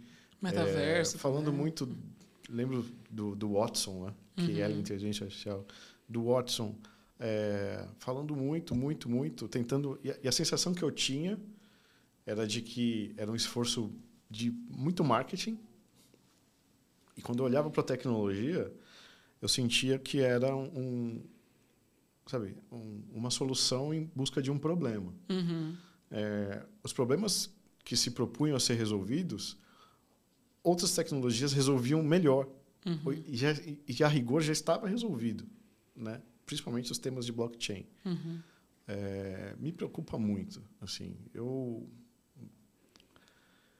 eu vejo respeito, vejo Uhum. que tem pessoas que né, Existe um vivem, mercado. vivem né, Uhum. desse desse meio, mas Uhum. eu assim a gente pode falar, por exemplo, eu, eu, eu posso né, é, resolver um problema com blockchain e falar que eu resolvi com blockchain e posso resolver de N outras maneiras, mais eficientes. Escala, por exemplo, sempre foi um problema de blockchain. Uhum. É, E aí fica batendo nessa tecla, né? Poxa, por que, que a gente já não parte para uma, outra, para uma outra tecnologia que vai resolver da mesma forma e vai manter os mesmos benefícios que o blockchain se propõe a trazer? né? Uhum. É, enfim, não sei. Eu, eu fico com essa sensação. Uhum. É, ficava com essa sensação. E eu vi alguns cases assim de blockchain e eu, eu ficava pensando, poxa, mas isso, isso dá para fazer sem blockchain Ok. e o blockchain não está garantindo nada de Uhum. fato. No, essa conexão entre o digital e o mundo real Uhum. não é trivial e não é o blockchain que vai resolver. E aí,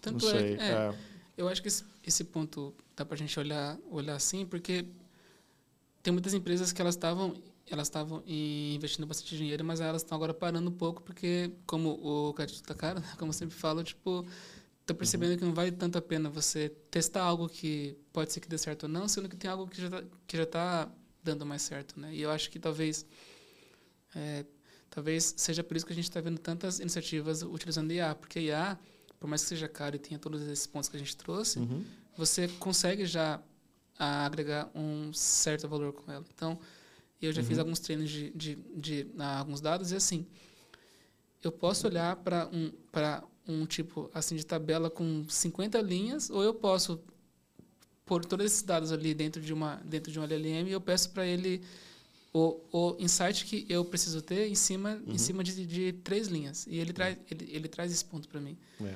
então, isso é uma coisa que eu tenho visto que está acontecendo nas últimas semanas, quer dizer, nesses últimos meses. IA está ficando mais em, em, em evidência. Claro que tem muito disso que você falou, de Uhum, é um assunto que está na moda e tal, uhum, mas também parece que, que agrega valor de um jeito mais rápido, talvez, uhum. e, e atinge algumas dores que existem, né? Que às vezes você precisa tirar um insight de, de um dado sem ter que ler tudo, sem ter que fazer aquele processamento utilizando banco de dados e, e código no Java e, Uhum. e mostra isso no, em, em, um, É. em um dashboard. Eu, o IA é um tema que está aí há muito tempo. E acho Uhum. que agora o poder computacional permite que os benefícios de IA sejam extraídos. Uhum. Eu acho super tranquilo. E, como eu falei, eu super advogo e acho que a gente tem que usar cada vez mais, encaixar nos nossos produtos e serviços IA. Acho que vai melhorar muito o funcionamento, a dinâmica, a experiência dos produtos, a produtividade das pessoas, né? É, Uhum. acesso, a, acesso e, digest, e, e fazer a digestão de algumas informações. Acho que acelera muito. Acho que não exclui o senso crítico. Uhum. Então, você poder olhar uma resposta de um chat GPT e interpretar aquilo e dizer, puxa, isso aqui não faz sentido. Uhum. E, e acontece. Sim. É, né? é uma ferramenta, Bastante. tem problemas, acontece Uhum. bastante. É, então, toda a tecnologia eu sou, eu sou super favorável. Acho que é super, sou, acho, são super bem-vindas. Uhum. Mas no caso do blockchain especificamente, eu fico... Eu não sei, não sei se é um viés que eu adquiri, eu não Uhum. sei o que é. Fico com essa sensação Uhum. né? Sempre me deixou essa sensação de, de ser um, uma solução procurando um problema, Uhum. sabe? É, e toda a dinâmica que, que, que, se monta em torno, em torno do tema é, Uhum. É, bem- é É, muito complexo, né? é, Tipo, é, é muito complexo. E, e- e, no final das contas é um pouco disso, né? Eu vejo isso. Né? É, tecnologia é, é, um, é um, uma- um meio, né? uhum. um contexto muito rentável hoje. E as pessoas entendem isso. Principalmente as pessoas que não são de tecnologia. Uhum. Tanto é que elas fazem vídeos sobre isso, né? É, ensinam, f- fazem cursos sobre como utilizar IA, sendo que a gente vai, a gente já tem como a gente fazer testes sem ter que sem ter que ter essa parte técnica. Né? É. Sério. Cria uma eu, conta ali no Open, OpenAI e testa. É, né? Eu acho que é um pouco disso. E aí cabe, cabe as pessoas, né? Terem esse senso crítico. Essa é a minha opinião. Posso, uhum. Eu posso estar errado, Putz, posso me arrepender amargamente. E tudo bem. É, é acontece, né? Mas é, é, é, é como, eu, como, eu, como eu. A minha experiência em torno desse tema uhum. me leva a pensar isso. Né? Uhum.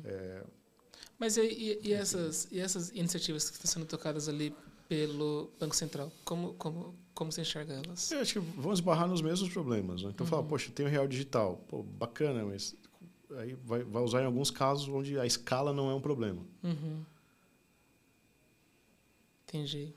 Entendi. Uhum, uhum. Você está de novo com uma solução encontrando, e aí encontrou-se um problema. Uhum. E aí a pergunta é, poderia resolver com outras tecnologias que não o blockchain? Poderia. A verdade é, é que poderia. Sempre que eu vejo é, alguma uma, uma ar, arquitetura ali, ali, de blockchain, eu penso assim, cara, que podia ter ali um, uhum. um, um, um, API Gateway no meio, podia ter... É, é.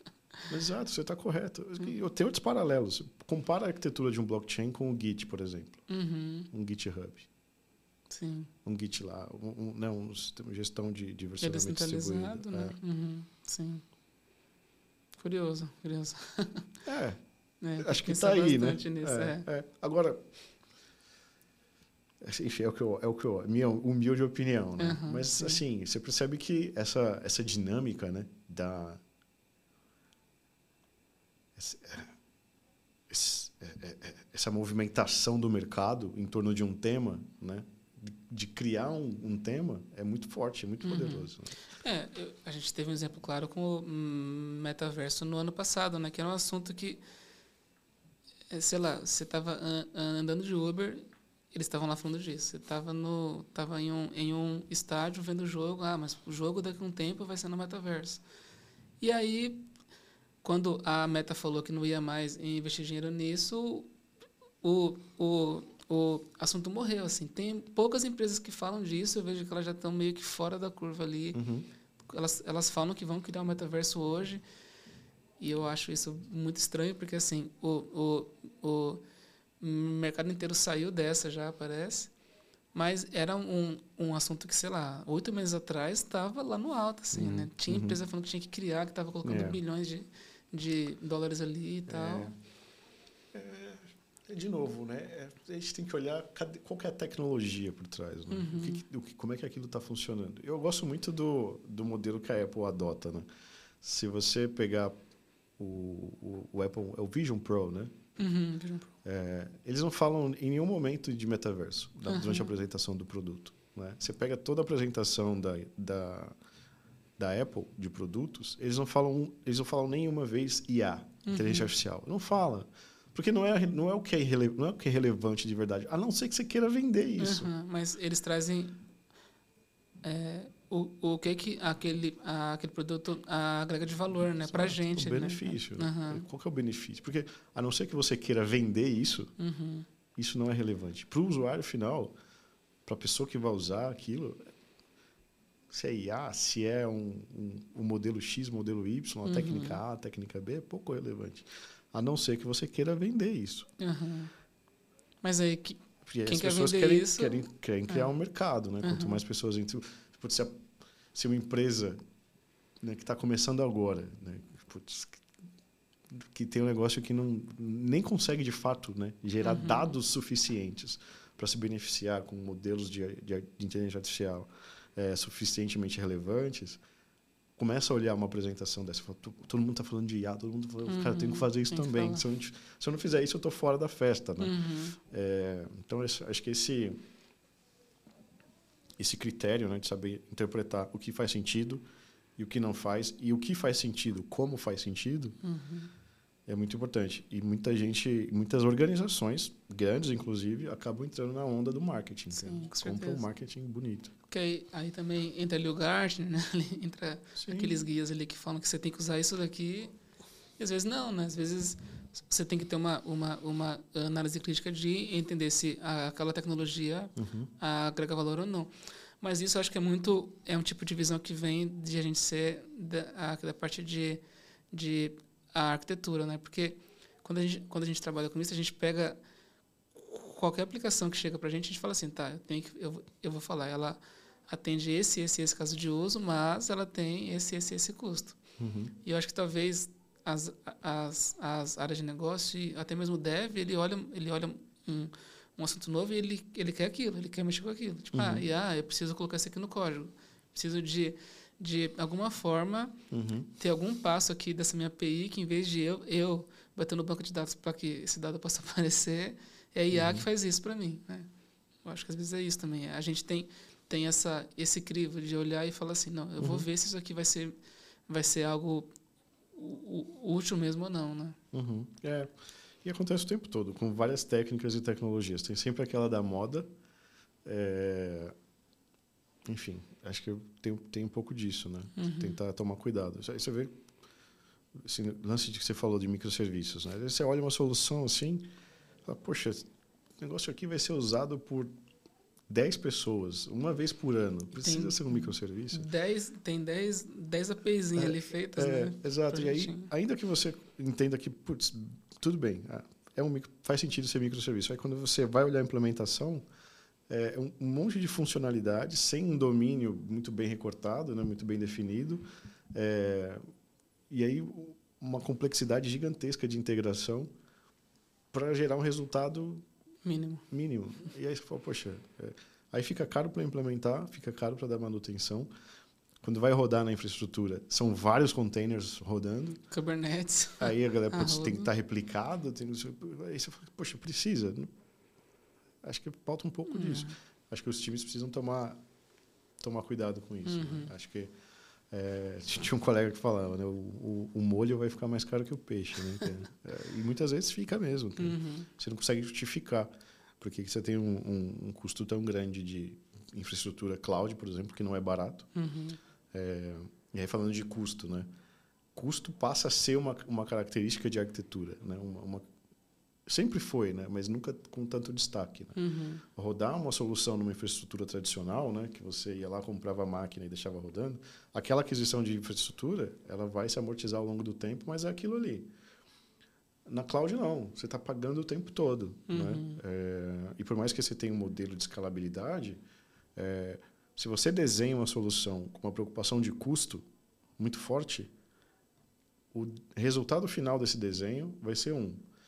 Se você desenha uma solução sem preocupação nenhuma com custo, é outra coisa. O desenho vai ser diferente, com certeza. E, e eu acho que tem algumas organizações começando a entender isso agora, né, na, na, uhum. na própria pele. Então, esse é um ponto que eu eu queria ouvir de você, porque eu tenho visto muita empresa que está parando de, de utilizar cloud, né? Eu acho que eu te mandei já até alguns links disso, uhum. que eu uhum. acho meio bizarro assim, mas acho que esse ano mesmo, vi uns, uns três ou quatro grandes casos assim de grandes empresas que que foram para para cloud ou, ou que já desde a concepção dessas empresas sempre foram cloud, né? Sei lá, cinco, seis anos atrás, e estão passando por um processo de falar assim, não, cloud é muito caro, eu preciso sair dela. E aí são empresas que estão utilizando agora, elas estão uhum. falando assim, eu vou ter o meu próprio server, o meu a, a, a aquele hack em casa aqui. É. E assim, eu não acho que esse caminho seja o mais certo, mas aí eu, uhum. eu queria entender qual é a sua visão em cima desse ponto. Né? Eu acho que é um pouco disso, né? De você não, não ter esse senso crítico, né? De interpretar, poxa, o que faz sentido, o que não faz sentido está numa infraestrutura de cloud e daquilo que faz sentido ir para uma infra de cloud, com qual desenho eu levo? né? E, e, e olhar, poxa, para essas aplicações que são de emissão crítica, elas estão organizadas de uma forma que vai ter o menor consumo possível, né? E como é que eu sei qual é o menor consumo possível? É aí volta o lance das métricas, né? De ter um, uma métrica clara, um SLA. É o consumo que vai me permitir atender o meu SLA sem comprometer a minha operação. Uhum. Não preciso de nada além disso. Mas 99,9% das empresas não tem um SLA claro para os seus principais serviços. Uhum. É aquele modelo, não, tem que estar disponível sempre. Nem o Google está disponível sempre, uhum. nem a Amazon, Sim. nem a Microsoft. Né? Ninguém é 100%. Ou eles têm métricas que estão muito. Elas têm um vínculo muito forte com a, a, a questão ali de, do suporte até o N3. Só que a área de produtos, ela, ela, ela não vê esse ponto, né? Ela não vê como que a é, como que a infraestrutura daquele produto ela ela está acontecendo, uhum. né? Isso é uma coisa que eu acho que precisa ter. Essa, o time de business precisa entender como que o TI entrega o dado, né? Tipo, uhum. o, o, o que está acontecendo nele, né? Uhum. Se, se ele está bem, se ele está ficando de pé ou não, né? É. Isso, isso é, é, fundamental, né? É uma preocupação com a operação. Eu acho que é uma, é uma conversa mal estruturada na maioria das, das organizações, né? É, mas, de fato, né? quando a gente fala desses indicadores, performance, por exemplo, disponibilidade, latência, né? o tempo de resposta ali, são métricas do produto. E a gente, a gente avançou muito nesse sentido no Bradesco. Né? Sim. Quando a Carol falou, poxa, performance é experiência. Ela, ela, ela conectou, né? A nossa preocupação com performance, ela está diretamente relacionada à preocupação com experiência. Uhum. Mas essa conversa precisa... Essas conversas nunca aconteceram na mesma sala e precisam acontecer quando eu falo da, das pessoas de tecnologia, né, elas precisam ter um lugar na mesa, mas não é só um lugar na mesa, precisa ter voz dentro da mesa de negócios. Né? Quando eu olho para um produto, né, pegando aqui a, como referência o próprio Marty Kagan, né, ele, ele, ele, um produto precisa ter sempre uma liderança tripartida, né, o modelo ideal. Uma liderança de negócio, uma liderança de tecnologia e uma liderança de design design no contexto mais amplo, né, de experiência. Uhum. A pessoa que vai que está preocupada com a forma como o cliente vai experimentar aquele, vai usar aquele produto, de, de que forma o cliente, né, extrai valor daquele produto. Então essas são preocupações. Essas três lideranças precisam estar o tempo todo junto. E as métricas dos três precisam estar lá. Tá? Então tem as métricas de tecnologia, uhum. tem as métricas de negócio e as métricas de experiência. Uma influencia a outra. Perdão uma métrica influencia a outra. E não dá para ser sucesso só um funcionando. Uhum. E o que a gente percebe é muito isso, né? Cada um cuida do seu, mas ninguém olha o todo, né? Não adianta uhum. eu ter uhum. uma, uma super execução de tecnologia se eu não consigo capturar ou, ou medir como aquele produto está gerando valor.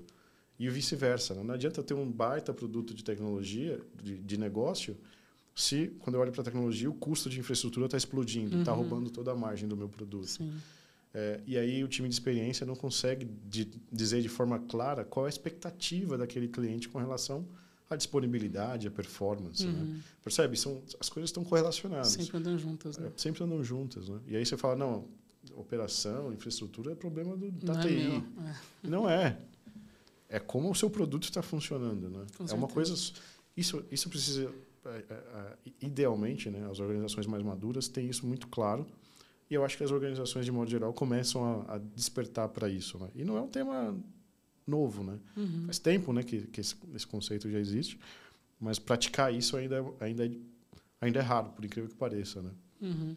É, teve teve a, a, alguns papos que eu tive ali no Bradesco mesmo, depois que você saiu, foi, foi, foi uma experiência muito legal que é, tinha algumas pessoas que elas, elas eram de negócio, elas vinham atrás de mim para entender por que, que a gente tinha aquelas métricas, né? Então, tá, eu, eu sei que eu tenho aqui um produto, eu estou olhando para ele e você falou que a gente tem que olhar se a, se a disponibilidade dele está dentro de um certo padrão.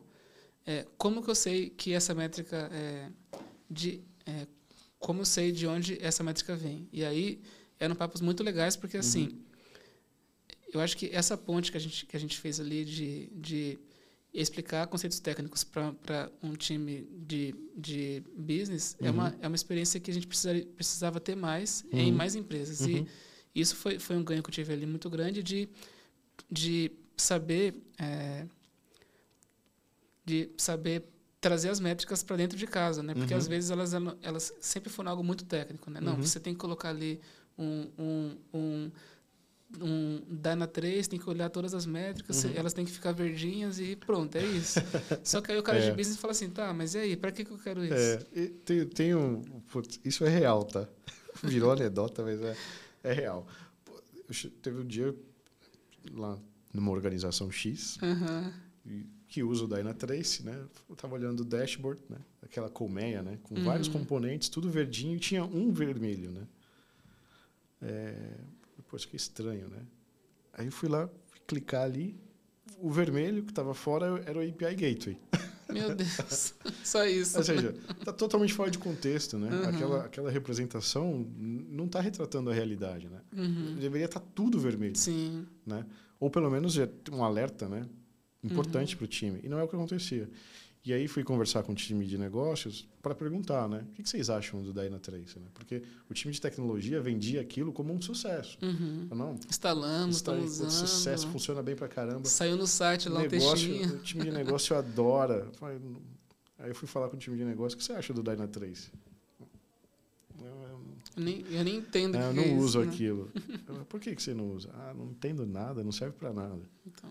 É, Sendo que ali tem sério. dados que são super ricos para eles. Né? Exato. Né? E aí, gente, depois que a gente fez o trabalho de vamos contextualizar o Dynatrace para o time de negócio, é, depois que a gente fez isso, poxa, melhorou muito a percepção uhum. do, do, do, time de negócio com relação às métricas do Dynatrace. Uhum. E aí a gente começou a perceber o time de negócio acessando o Dynatrace com frequência, com elas, né? tentando entender. Eles mesmos olhavam e falavam, poxa, essa métrica não está legal. Uhum. E a discussão era pautada nos indicadores e não nas percepções. E aí esse ponto é bem, é bem interessante, porque aí o time de business que, que ele, ele leva a, a, a régua técnica, né? Porque ele faz com que o time, o time uhum. técnico vá atrás de, de, uhum. de objetivos de business, né? Exatamente. E não, e não só de ficar... De, a número ficar uhum. verde porque tem ali aquele certo limite, né? É, Legal. exato. E, e, de novo, tem, tem um exemplo que eu gosto de, de, de, de fazer que é, é, a parte de, né, de experiência conectada com tecnologia. Uhum. É, quando a gente fala de SLA, poxa, você tem o SLA lá, sei lá, 99,9% de disponibilidade. Esse 0,1% de indisponibilidade tecnicamente ele é uma coisa só. Né? Pouco importa quando, quando vai acontecer. Você uhum. tem 0,1 para ficar fora. É, é, o seu error budget, né? Uhum. Seu, quanto você pode queimar de, de, de problemas, né? de indisponibilidade. Só que para o negócio tem muita diferença. Com certeza. Se você ficar 0,1% indisponível né? na Black Friday. ao, ao meio-dia, ao, ao, meio, é, na, na, Black Friday, por exemplo, ou ao uhum. meio-dia, no quinto dia útil, no caso do mercado financeiro, é um baita impacto. Você vai impactar muitas pessoas. Uhum. Né? E se você fizer isso na madrugada de sábado para domingo, ficar indisponível 0,1% do tempo, provavelmente você vai impactar, impactar poucas pessoas. Ou Cara, ninguém. Mas isso é chato. Tem, é. Sempre que eu vou usar algum aplicativo de banco ali entre meia-noite e umas duas da manhã, tá sempre fora. É, mas eu te, depois eu te explico por que isso. É. Não, a gente sabe agora, é. né? Porque como a gente está lá dentro, mas, pô, é, é chato, cara. Que às vezes você tem que fazer um Pix e não dá para fazer. Esses dias eu fui acessar a fatura do cartão, era meia-noite um. Falei, não, será que vai dar? Não deu. Não, tem, tem bancos que têm isso melhor resolvido. É, então. É, tem outros que não. É difícil. É. É, tem, Mas... um ponto, tem um ponto que eu, queria saber também de você, uhum. né? Que o, o tempo já está já tá uhum. indo ali aqui mais, mais, mais para o fim. É, é muito interessante a gente poder uhum. é, entender. É, eu acho que o bate-papo hoje inteiro aqui ele foi muito de uma de uma de uma de uma, de uma perspectiva de como um executivo enxerga uhum. algumas coisas que estão acontecendo aqui no mercado. Uhum. E uma e uma dessas visões que eu acho que a gente que seria interessante ouvir seria sobre a questão dos mo, modelos de atuação que a gente tem hoje aqui uhum. no mercado, né? Porque durante a, a, a, na pandemia a gente foi muito para um, um contexto de, de atuar, uhum. atuar de casa, então é, teve ganhos, teve, teve algumas coisas que foram um pouco ruins, mas a gente uhum. acredita que foi uma experiência muito boa a gente poder atuar de casa, mesmo mesmo é, mesmo pessoas que não eram técnicas, né, que eram ali de business, elas poderem uhum. ter uma, uma atuação de casa, poder ter uma, ali uma, uma qualidade de vida e tal. Uhum. Só que agora que a gente está tendo é, os casos a, a de Covid perto do zero, a gente está tendo agora uhum. a volta. Né? Então, tem empresas que estão ficando de casa ainda, tem empresas que fazem isso de, de, de uhum. acordo com o cargo, tem empresas que estão 100%, 100, 100 presencial. E eu queria entender qual, qual é a sua perspectiva sobre isso, se você entende que hoje é, as pessoas atuarem de casa têm um impacto na, uhum. na, nas entregas que são feitas, se cada empresa tem, tem um caso de uso, né, que, que não uhum. que não se adequa a ter que atuar de casa ou não, tipo, uhum. como como é que você enxerga isso, esse ponto? É um bom ponto. Eu, eu assim, eu, é, Eu acho que o, os dois modelos têm, têm, podem funcionar para algumas atividades. É, trabalho remoto tem seu espaço, trabalho presencial também tem seu espaço. É, o, que eu, o que eu acredito, né? Eu acho uhum. que vou é, talvez fugir aqui da, da média, mas uhum. eu acredito que o trabalho presencial ele é importante. Uhum. A troca de experiência entre as pessoas, é, algumas dinâmicas né, presenciais é, são, na minha experiência, tá? Eu, já, uhum. eu já participei de dinâmicas online e dinâmicas presenciais. Uhum. As dinâmicas presenciais elas tendem a promover trocas mais ricas, a, mais a, a interação presencial ela é, é mais eficiente, mais efetiva, uhum. na minha opinião. É, para o engajamento do time, para a riqueza das discussões, é, para a dinâmica né? É, de interações. Uh, o mundo remoto, ele putz, funciona. Se você não tem alternativa, ele funciona. Mas se você tiver um, um time trabalhando remotamente e outro time trabalhando presencialmente, é, eu, a tendência, dependendo do modelo como você trabalha, é que o time presencial seja mais produtivo, mais uhum. integrado. Agora, acho que não, não tem certo e errado, né? Acho que dá para misturar, por exemplo, ah, poxa, ficar um ou dois dias trabalhando de casa, mas ter dois, três dias no, no, no, no escritório, é eu acho que é um, é um modelo que funciona bem. Uhum. É... E, de novo, né? se você tem atividades que uma pessoa pode executar de forma remota sem ter muita interação ou com uma interação diminuída ali, né? É... Ok, uhum. tudo bem. É... Para algumas atividades, acho que essa, essa interação mais intensa é, é importante estar tá, essa relação presencial. Uhum. É diferente. É, eu sempre lembro de quando, quando a gente estava a Liliana Bradesco, né? Tinha uhum. lousas e lousas que a gente desenhava de de ideias Exato. e coisas, porque quando você está de casa, você pode também abrir ali um Miro e tal, só que é diferente. Não é igual, é, né? É, não é, então. igual. E aí e aí falha a rede, né? Às vezes fica fora e, é. e aí você não sabe quando você pode falar porque tem tem alguém falando e aí quando a gente fala a voz ela passa ela passa por cima, então às vezes a pessoa ela nem ouve. Uhum. Tem tem alguns pontos que acaba sendo bom mesmo a gente estar tá ali uhum. no ali no, é. no no presencial para poder uhum. ter essa interação um pouco maior. Né? É, assim, pode ser coincidência da minha experiência, mas uhum. é, as interações e as conversas mais ricas eu tive presencialmente. Uhum. Remoto funciona? Acho que alguns temas funciona. Mas putz, não tem comparação, na minha opinião. Né? É, acho que não é. não, acho que não. Acho que é um, é, um, é, um, é um assunto que a gente tem que falar porque uhum. É, lógico, tem prós e contras, né? Então tem a questão de igual é, a pessoa que mora longe tem uma tem uma experiência super difícil para que ela possa chegar ali. Então existe uma troca que ela tem que fazer. Ela, ela precisa avaliar se vale a pena ela pegar duas, três horas de trem para poder estar uhum. tá ali presencial. Se se aquilo que vai acontecer ali é uma é, é um ganho que vai ter, né? Mas eu acho que é, é muito disso. Por uma perspectiva executiva, as trocas quando a gente está presencialmente elas são mais ricas. Uhum. Só que a pessoa que vai fazer isso, né, que vai que vai uhum. que vai ter que estar ali pelo dia a dia, ela tem que avaliar se isso uhum. se isso é uma coisa que vale a pena para ela, né? Então, total. Organizações que são baseadas, que são mais maduras do ponto de vista de gestão e são boas de produtos digitais, estão retornando. Né? Uhum. A Amazon anunciou, anunciou recentemente, né, que putz, um plano de demissão voluntária para os profissionais que não estão né, nos, nos hubs, né? Uhum. Estão próximos dos, dos, escritórios. E eu acho que é natural. Eu, eu, sempre, sempre, em tecnologia, desde que a internet é a internet, né, desde as épocas do Log Me In, né, uhum. é, sempre existiu trabalho remoto. Uhum. Trabalho de desenvolvimento é possível fazer, tecnicamente. Né? Uhum. Mas trabalho de liderança, de discussão executiva, é, Definição de arquitetura. Definição de arquitetura é muito mais difícil. Dá uhum. para fazer? Dá para fazer. É menos é muito menos produtivo, eu acho. Uhum. Eu acho minha, uhum. minha opinião. Uhum. Faz sentido.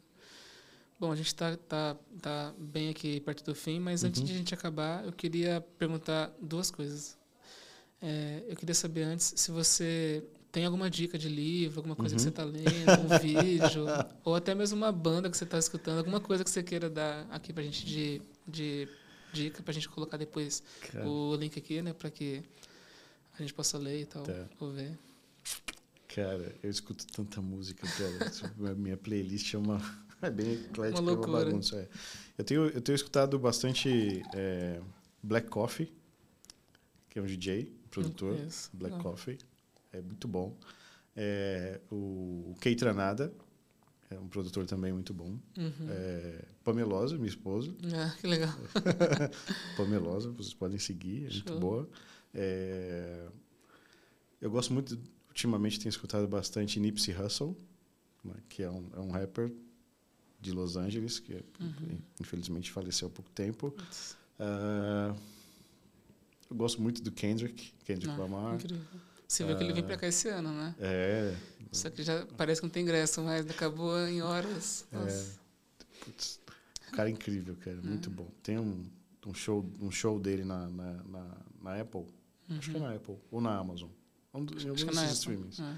Incrível, cara. Animal, cara, o show. Cara, é muito bom. Eu vou ver depois. É, tem que, putz, eu gosto muito de música, cara. Escuto demais. É, que mais? Nas. Uhum, clássico, é, né? Cara, lançou um disco novo. Caramba, Magic True, muito bom. Tem uma uhum. música com 50 Cent. Animal, Caramba, cara. sim.